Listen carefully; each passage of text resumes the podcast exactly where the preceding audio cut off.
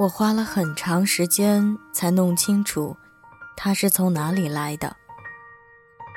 小王子问了我很多问题，却似乎听不到我问他的那些。我对他的了解，是在闲聊时零碎的慢慢积累起来的。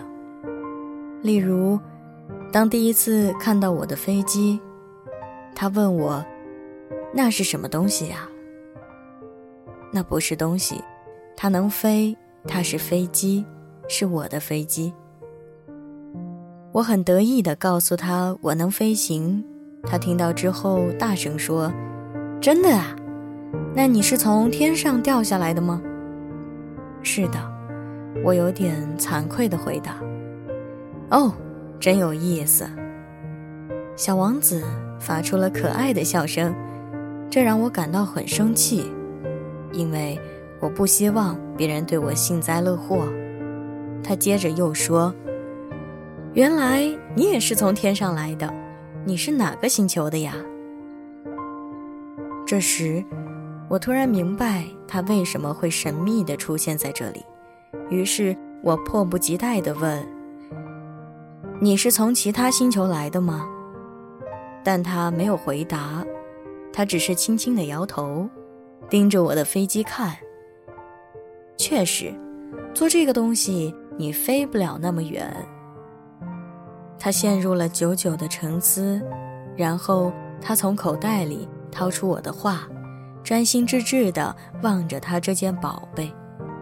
可想而知，当时我对“其他星球”这几个字非常好奇，所以我又多问了几句：“你从哪里来，小家伙？”你刚才提到的我住的地方在哪里呀？你想把我的绵羊带到什么地方呢？他默默地思考了片刻，然后说：“你给我这个箱子的好处是，晚上他可以把箱子当做他的家。当然，如果你听话，我会给你一根绳子。”那你就可以在白天把它拴住，还可以再给你一根柱子。这个提议似乎让小王子感到很吃惊。拴住它，这个想法太奇怪了。但如果你不拴住它，它可能会到处乱跑，最后会走丢的。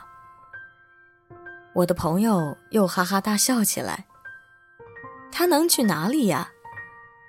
到处都去，不停地向前走。听到这句话，小王子郑重地说：“那没关系，我住的地方很小。”接着，他不无悲伤地补充说：“就算他不停地向前走，那也走不了多远。”